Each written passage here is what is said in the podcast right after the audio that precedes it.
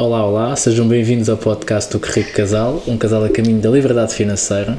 Eu sou o Rafik Baldé. Eu sou a Catarina. Isto, nunca disseste o teu nome completo? Foi a primeira vez. Olha, tu saiu. não é? Arriscaste. Saiu. E hoje vamos falar dos 5 medos do investidor imobiliário, ok? Vamos falar aqui dos 5 medos e também como é que eventualmente podemos superar esses 5 medos.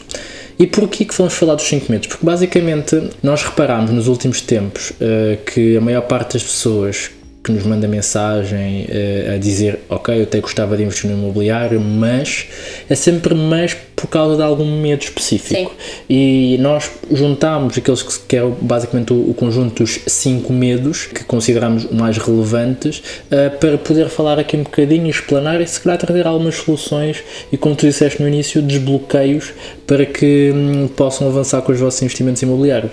é? Sim, é engraçado que acho que todos eles nós também já sentimos. Aliás, Obviamente. sempre que alguém nos diz ah, eu gostava de investir no imobiliário, mas nós também já sentimos isso. E, e por isso é que também sabemos mais ou menos como, como o que é que podemos fazer para os ultrapassar, não é? Sim, assim, imagina, não são, não são receitas. hum, ou seja, não, não é, não é algo que tu faças e que resulte sempre, não é? Nós vamos partilhar aquilo que resulta para nós e a maior parte destes medos nós ainda sentimos hoje. Sim. Atenção, não são, não são coisas que aconteceram lá no início e que agora estamos blindados a esses medos. Sim, aprendes a geri-los, exatamente. não é? Sim, temos mais mecanismos para poder eh, refletir e julgar esses medos como se calhar eh, não sendo medos ou então gerir esses medos, esses receios que possam, que possam bloquear quando estamos a pensar em avançar no investimento imobiliário. Não é? Sim, sim, mas antes eu queria agradecer aqui ao Zé, que está aqui a ouvir-nos hoje. O Zé é, da- é o- é o responsável por tratar o som do nosso podcast, é o Zé da Z Effect, que nós falamos de todos os episódios. Obrigada, Zé.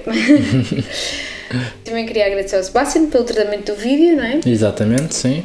E queria falar aqui um bocadinho da GoParity. Força. Para quem ainda não conhece, a GoParity é uma plataforma de investimento sustentável, ou seja, podemos investir em empresas com algum propósito sustentável e tirar também nós alguma rentabilidade disso. Eh, Emprestamos-lhes dinheiro e eles pagam-nos uns juros eh, após um tempo determinado, que é o tempo definido para, para o reembolso dos juros. Exatamente. Neste momento a GoParis está com quatro projetos, um deles estava a ver há bocadinho, ainda não começou, mas pareceu muito interessante, é de uma, uma empresa sediada no Porto, chama VEN, e tem como propósito a educação para uma alimentação mais saudável, apresentar alternativas, principalmente é muito baseada em, no, no, no consumo de vegetais, e o objetivo deles é apresentar alternativas eh, mais saudáveis, eh, explicar eh, como é que se pode ter uma alimentação equilibrada com base vegetal, mostra várias receitas, para além disso eles também vendem refeições já prontas e pareceu muito engraçado por acaso. Eu acho que uma das coisas muito interessantes da GoParity também é isso, não é só o investimento, mas também é conhecer empresas com este, com este propósito sustentável. Portanto, se puderem, vão lá ao site, leiam cada um dos projetos, vejam que também é importante investir e nós para, para, para o investimento temos um, aqui uma. Sim, temos um código, temos é? um código, sim. Sim, ou seja, basicamente tu não tendo investido até agora na, na GoParity e, e não tendo conta, uh, vais poder abrir conta e vais poder usufruir de 5 euros gratuitos para fazer o teu primeiro investimento. Uh, esses 5 euros vão-te ser dados utilizando o código RICCASAL5 ou então utilizando o link que eu depois vou, vou deixar aqui na descrição do, do, do episódio uh, para que tu possas entrar e ir diretamente e utilizar esses 5 euros para um projeto como este ou outro projeto qualquer, ou seja, tu do teu lado não precisas desembolsar numa fase inicial nenhum dinheiro, mas eu tenho a certeza que depois de conheceres os projetos tu vais querer ter maior, maior exposição e maior investimento uh, nestes projetos com valor e com visão de futuro, não é? Sim. Sim, é isso, é giro porque conhecemos e, e podemos ajudá-los também a evoluir através do nosso investimento. Exato. E ajudar-nos a nós também. Sim. Recebemos uns juros por isso. Exato. Indo aqui então ao- aos medos, não é? Queres Sim. começar? Sim, quero, entretanto, o nosso cão também quis participar no podcast. Se ouvirem umas patinhas, já sabem. Sim. O Zé vai ter que, vai ter que tirar este, o som das patinhas. Pois não sei.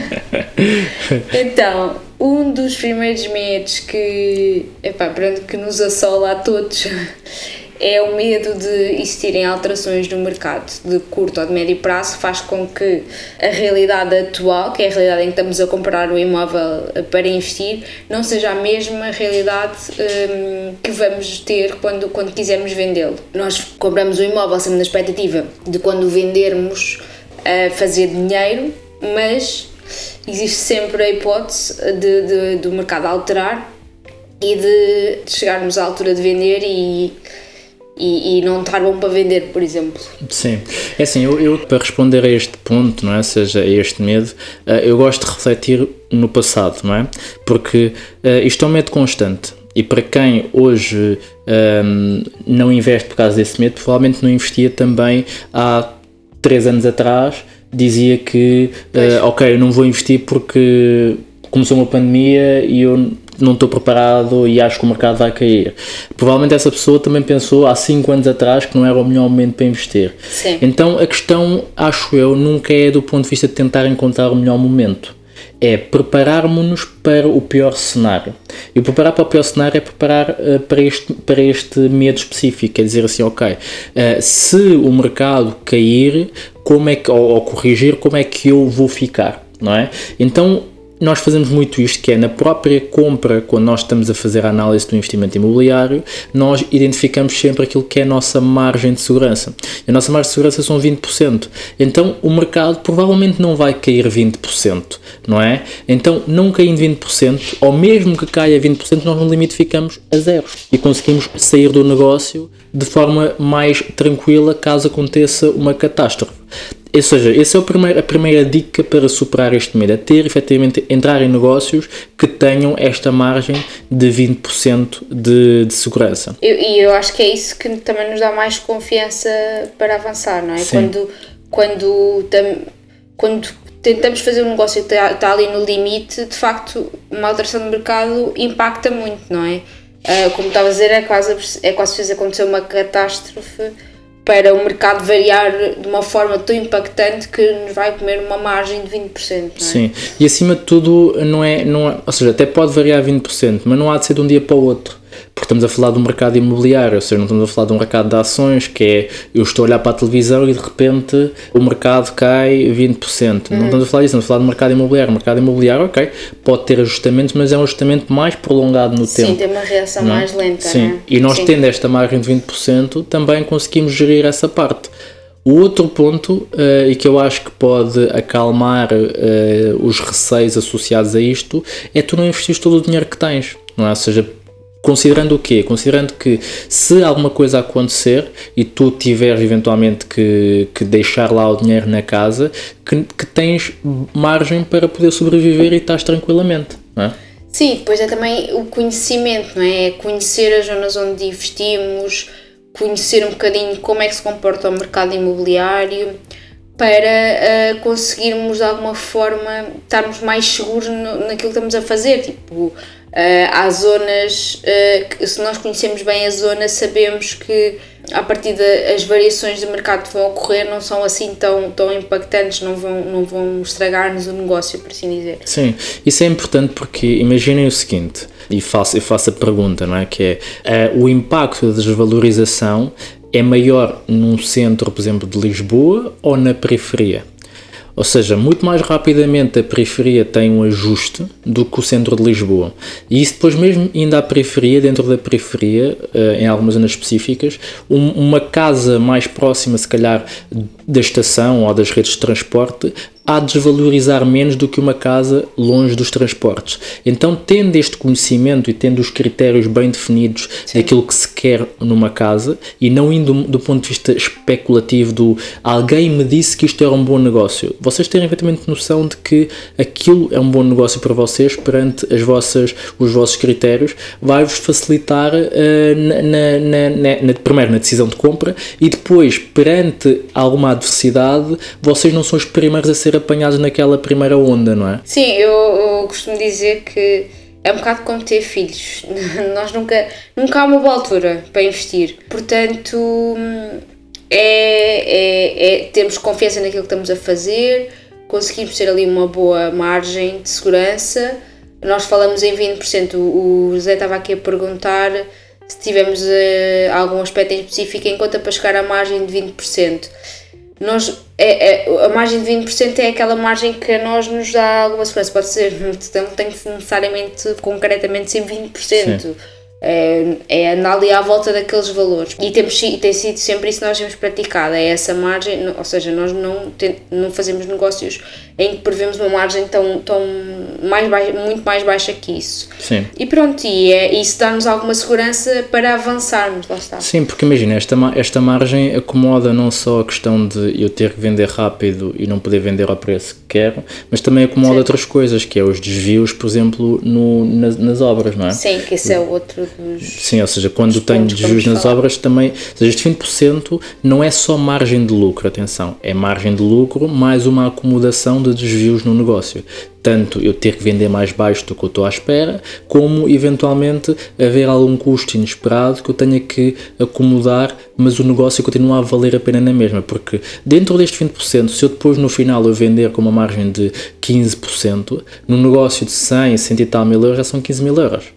Não é? Ou seja, 15 mil euros e olhando para o número tangível, não é? Uh, já começa a ser um valor de respeito. Sim. Mesmo 10 mil euros no negócio é muito dinheiro. Então, uh, quando falamos de 20%, se calhar às vezes até pode descer para os 12, 15%, porque se acomoda ali de uma forma, mas esse 12, 15% uh, representa um valor nominal que faz diferença no, bol, no, no bolso numa, no, no, investimento imobiliário. Sim. Depois, outro dos medos. Uhum é o imóvel ter alguma coisa que nós, algum problema que nós não estamos a ver. E isso acontece muito, principalmente nas primeiras compras, que é nós estamos muito, estamos a ir muito a medo, não é? E portanto não conhecemos assim, há muita coisa nova, muita informação nova que, que nos aparece e portanto uh, nós não sabemos, estamos a ver aquilo tudo bem, não é? Pode haver ali alguma coisa que nos está a escapar, porque lá está, vem muito da, da nossa inexperiência, não é? É normal, eu acho que em várias coisas da vida isso acontece. Aqui, pronto, como implica sempre um valor um bocadinho maior, nós ficamos ainda com mais medo. E para resolver isso, eu acho que nada como, mais uma vez, termos o conhecimento do nosso lado. É, peçam todos os documentos que forem precisos a quem vos está a vender a casa, ou se tiver uma agência é mais fácil até disponibilizar os documentos, certificado energético, certidão permanente, a caderneta perdial, próprias atas, de, as atas dos condomínios, sim, são muito importantes. Tentem ter, recolher, ter do vosso lado o máximo de informação possível sobre o imóvel para que, lá está, não vos escape nada. E depois, se vocês leem aquilo e não percebem nada do que ali está, levem aquilo a um, a um advogado, às vezes mais vale gastar um bocadinho mais, ou então alguém que vocês conheçam que tenha formação na área uhum. de, de direito e hum, para vos ajudar a interpretar aqueles documentos para vocês terem a tal segurança de que precisam, né? Sim.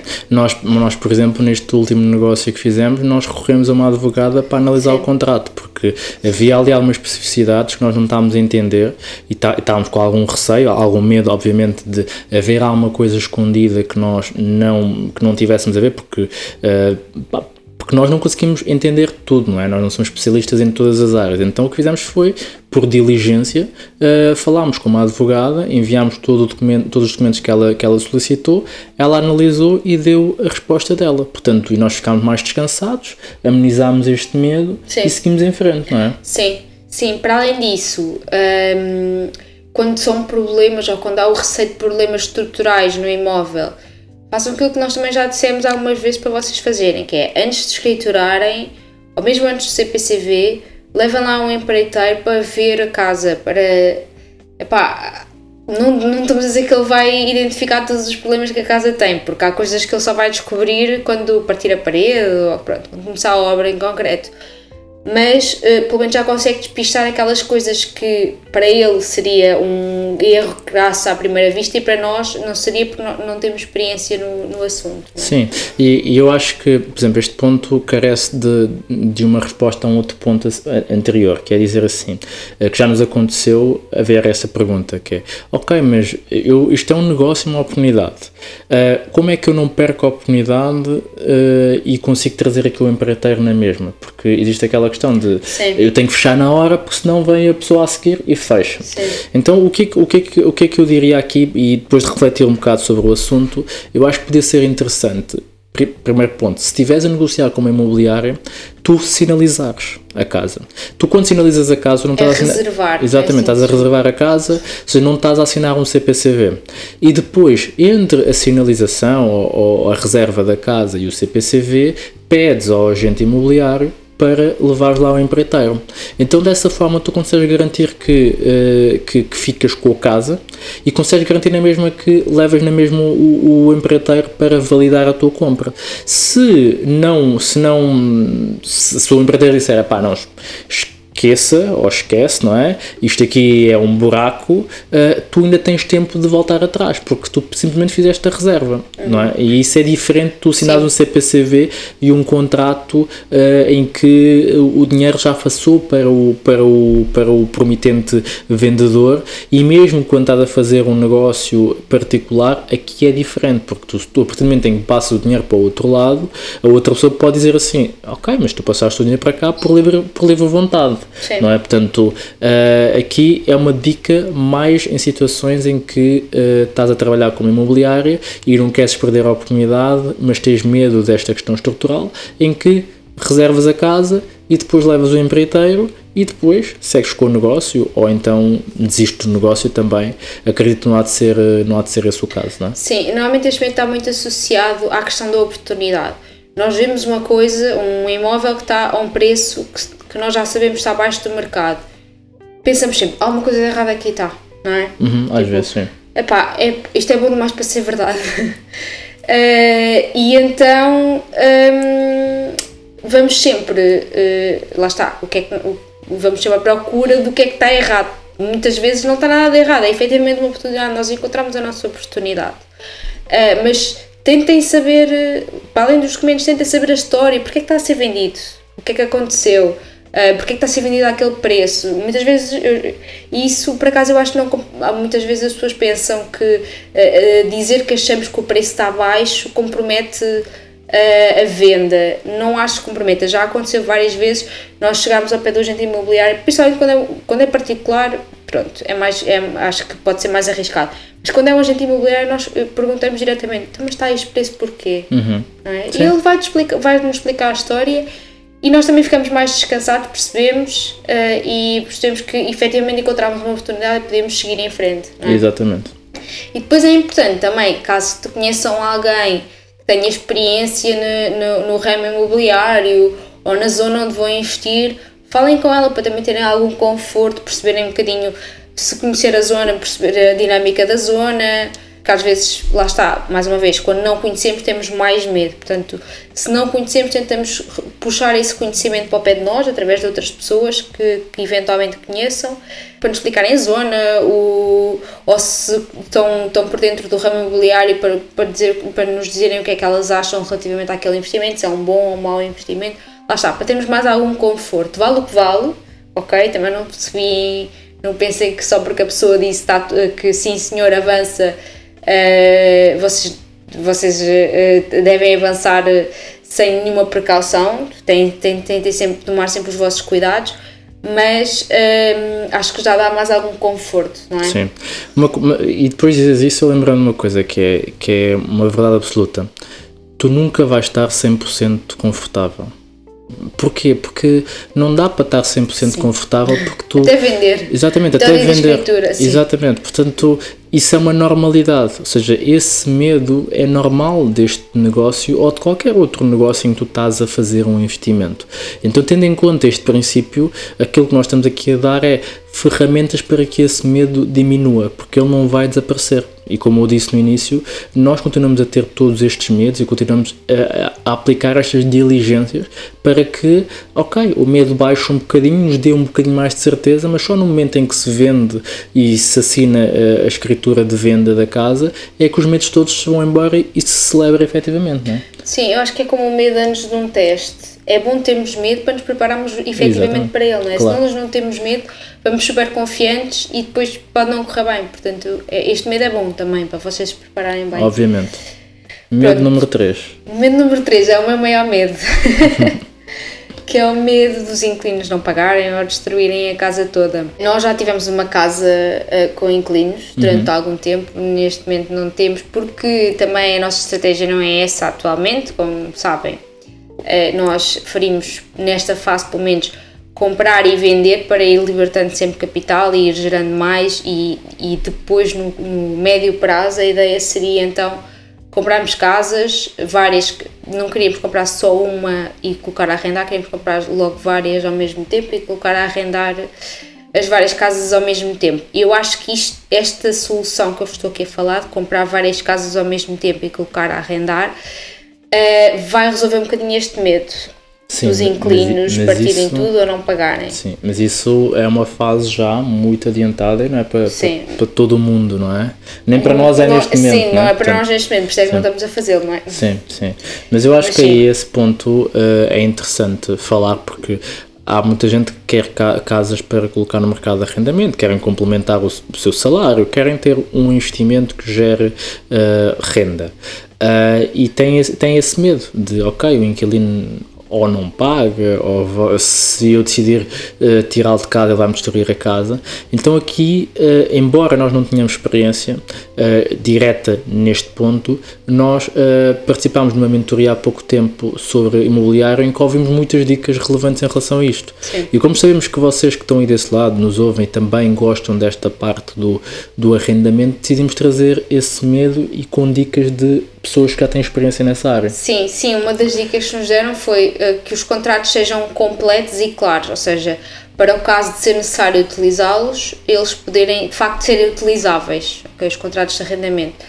Uh, depois. Sim, o outro passava por, por exemplo, imagina que tu vais arrendar a casa a estudantes. Uh, vais ter vários estudantes, um por quarto. Então, uma das dicas que nós achámos extremamente relevante e achámos que era muito interessante era uh, nomeares um dos estudantes como sendo o responsável da casa e esse, por ser responsável da casa, baixa a renda e ele garante que as coisas em casa acontecem de forma positiva. É como se fossem os teus olhos dentro daquela casa. Tu primeiro dás-lhe um senso de importância e depois baixas-lhe a renda e depois consegues garantir que as coisas dentro de casa, por exemplo, não acontece aquela, aquela coisa de uh, desarrumação em excesso, a cozinha está uh, limpa uh, e consegues garantir que pelo menos existe um funcionamento mais, mais organizado Sim. da casa, não é? Sim, quase um delegado de turma. Exato, exato. Sim. Depois, outra, da outra das formas de garantir que não perdem dinheiro, ou seja, que o, que o continuam a receber as vossas rendas, é terem um fedor, por exemplo, uhum. ou uh, no caso de destruir, de, de hipótese destruir tudo, pedir uma caução.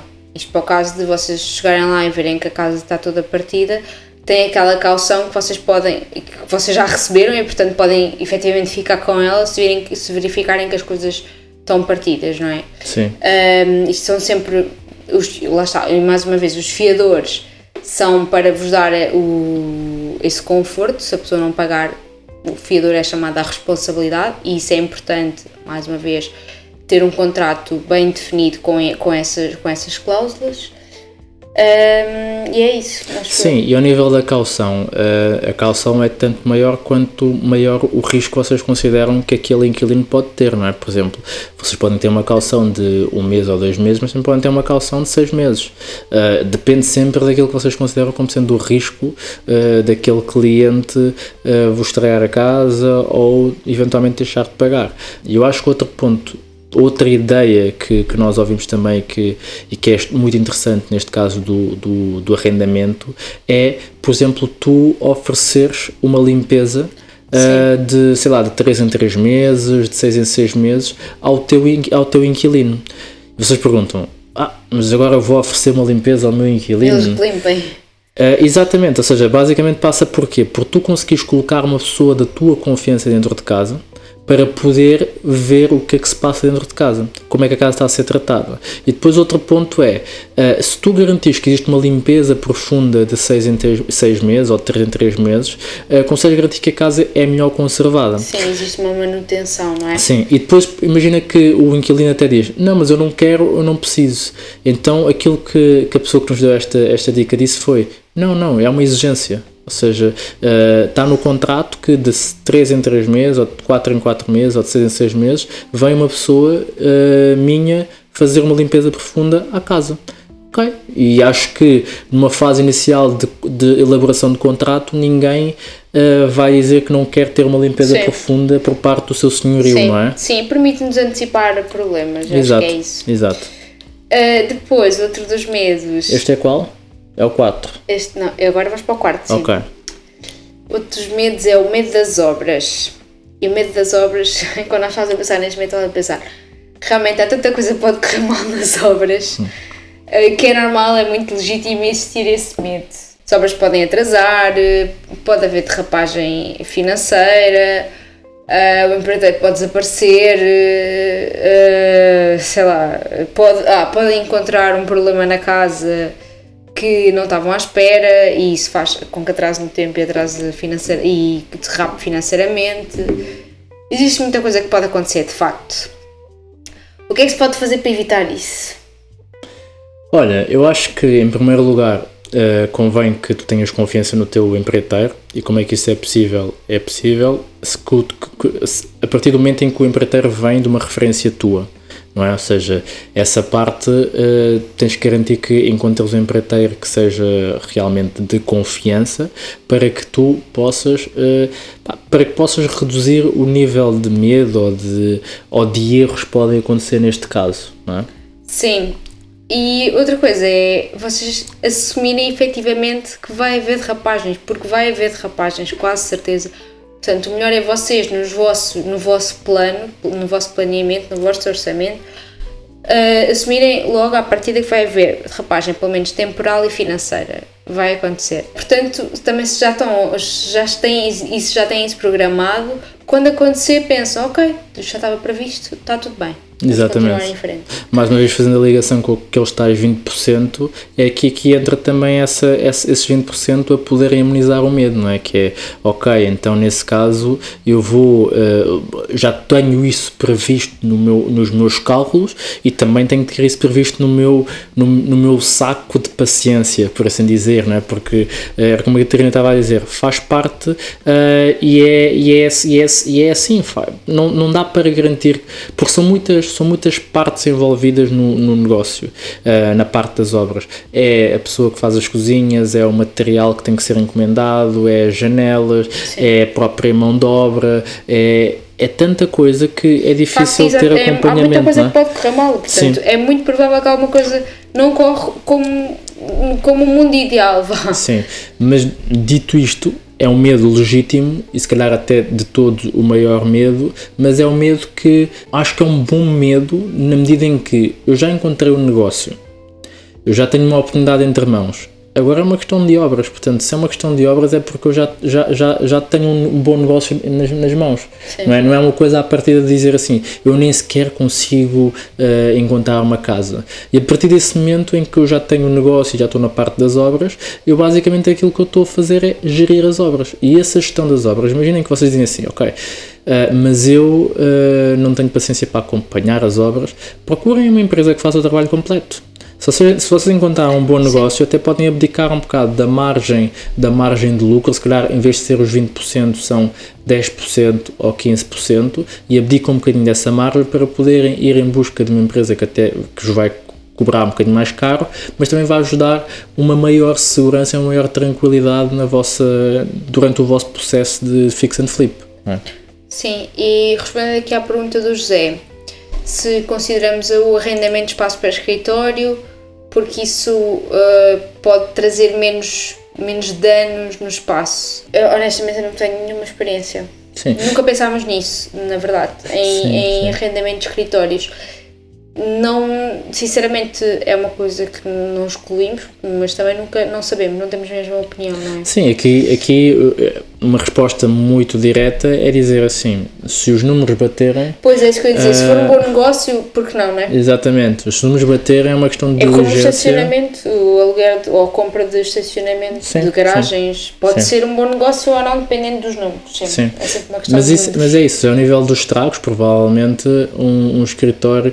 Uh, e mesmo assim, eu acho que os estragos num escritório são muito mais graves do que os estragos num, num apartamento, porque um apartamento uh, existe um, um limite até ao qual tu tudo consegue estragar, não é? Porque é um espaço, é um espaço limitado, é um apartamento de 70 metros quadrados em que, ok, no limite eu tenho que fazer uma obra completa, mas mesmo uma obra completa, se eu já tiver feito antes, provavelmente o meu inquilino não vai destruir eh, canalização ou não vai destruir aquilo que é a parte estrutural. Se calhar vou ter que trocar alguns móveis ou trocar algumas coisas mais específicas, enquanto que num escritório, em que é um espaço muito maior, provavelmente eu vou ter uh, níveis de, de desgaste mais, mais mais, mais, mais constantes. Mas é, mas é como a Catarina estava a dizer, nós não temos propriamente experiência nisso, portanto não, não sabemos resposta muito direta. Se os números baterem, em princípio, Sim. em princípio avançaria. Tá? Sim. Podia fazer sentido.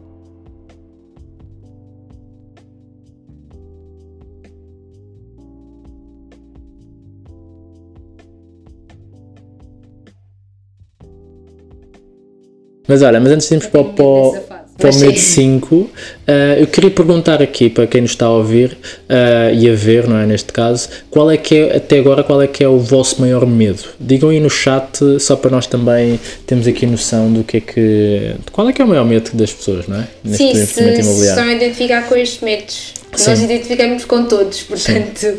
Digam-nos. E deixem o vosso like no vídeo, não custa nada e para nós é importante porque porque o YouTube faz as coisas deles, as os contas. algoritmos. Também e, faz contas YouTube. Sim, e portanto, já que estamos a fazer isto, que também, que também possamos receber um bocadinho do vosso, do vosso apoio, não é? Sim. O quinto e último medo que tínhamos aqui para falar hoje uhum. tem a ver com o tempo de venda ou com o facto de nem sequer conseguimos vender. Nós estamos a, há sempre aquele medo de estamos a comprar a casa, mas depois, epá, depois se eu não conseguir vender, como é que é?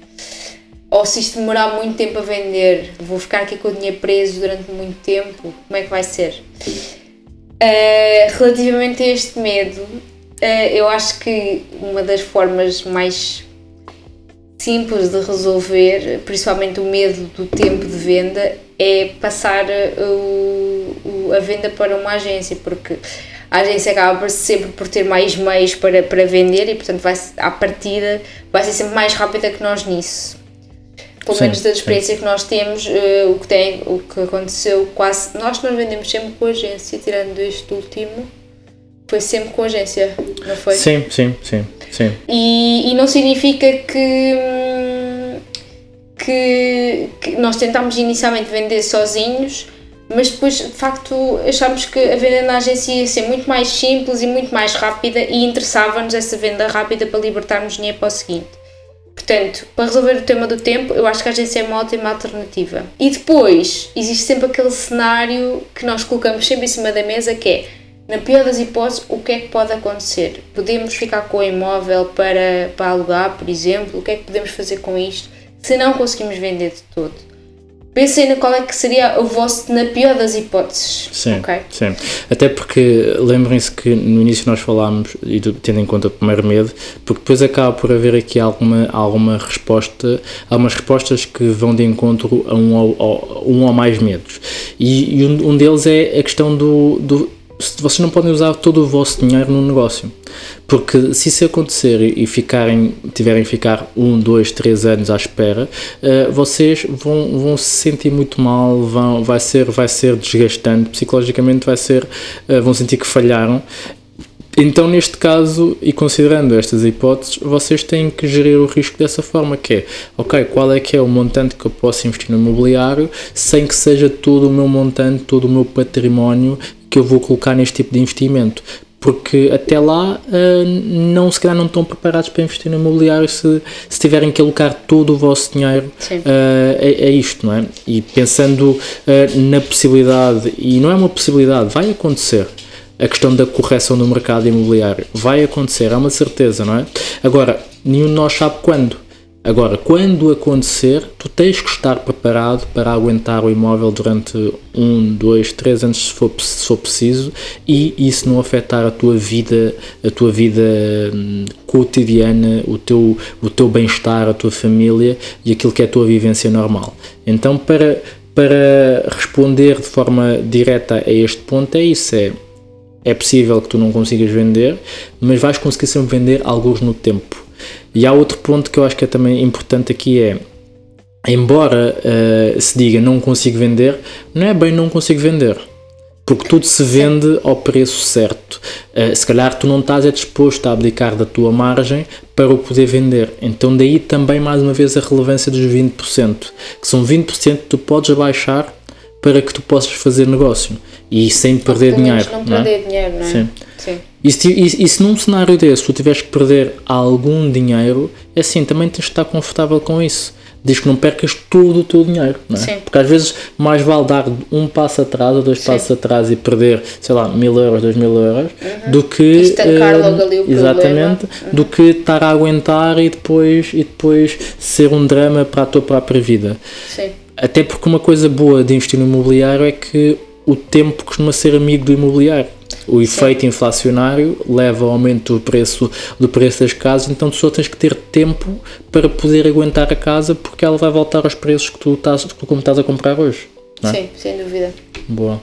que é mais? Isto. Então, Olhem, era isto que nós tínhamos para vocês. Uh, digam aí no chat se gostaram, o que é que acharam. Não, não chegaram a responder à questão do, dos medos? Não, o Zé respondeu a dizer ah, que okay. o medo é o medo da, das obras. Ok, ok, ok.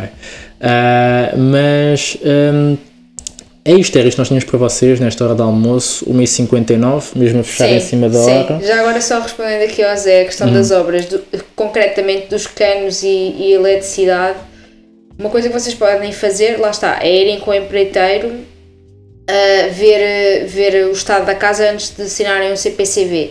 Podem abrir as torneiras, veem como é que está o fluxo da água, por exemplo, relativamente aos canos. Eletricidade, abram o quadro. Se não conseguirem que o vosso empreiteiro vá lá, tirem uma foto do quadro e ele, pelo quadro, também consegue perceber se é muito antigo, se, se, não, se não é preciso substituir. Uhum Pronto, isso conseguem, até, eu acho que isso, apesar de estar escondido na parede, até há algo que da, da, daquilo que nós conhecemos, não é? Uhum. Uh, é algo que até dá para despistar eh, sem partir nada. Tá exato, exato. Portanto, não é, também não, conseguem resolver isso. Sim. E outro, e outro ponto que é, se vocês tiverem que pensar fazer obras completas, isso acaba por ser Sim, um problema menor. Já não vão porque vocês vão, obras, vão fazer sim, obras. Vocês vão, vão ter que alterar aquilo que lá está por trás. Sim. Agora, se tiverem a pensar em fazer obras e manter eh, estrutura, ou seja, parte de canalização, parte elétrica, ok, tem que ter isso em atenção. Agora, se vão fazer obra profunda e completa, pá, siga porque não é por causa disso. Sim. Vocês vão alterar tudo. Sim. Preocupa mais, por exemplo, infiltrações Sim. que já estão visíveis, mas não sabemos a, a, a dimensão, por exemplo. Acho uhum. que isso pode ser mais preocupante e aí, se calhar, faz sentido levar o empreiteiro para efetivamente avaliar a questão do que, por exemplo, essa questão do, do, dos canos ou da eletricidade. Eu, eu, acho que isso, da experiência mesmo, que nós temos, sim. lá está.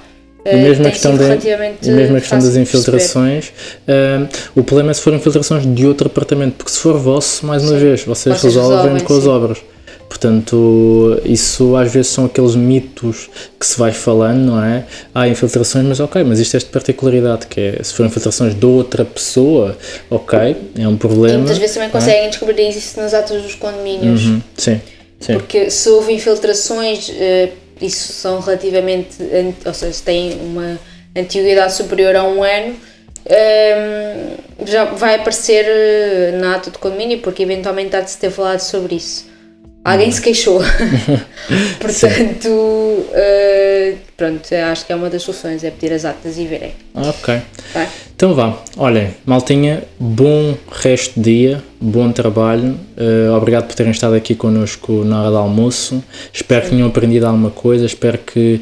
Uh, possamos ter desmistificado algum, algum destes medos e que vos tenha posto uh, mais confiantes em avançar com o vosso próximo negócio imobiliário. Se tiverem alguma dúvida, vão logo Rico Casal e mandem-nos mensagem, também podem mandar mensagem aqui no, no, no YouTube um, e estamos ao dispor, não é? Sim, beijinhos. Estamos aqui para vocês. Abraço. E muitos palhaços. Tchau. Tchau, beijinhos.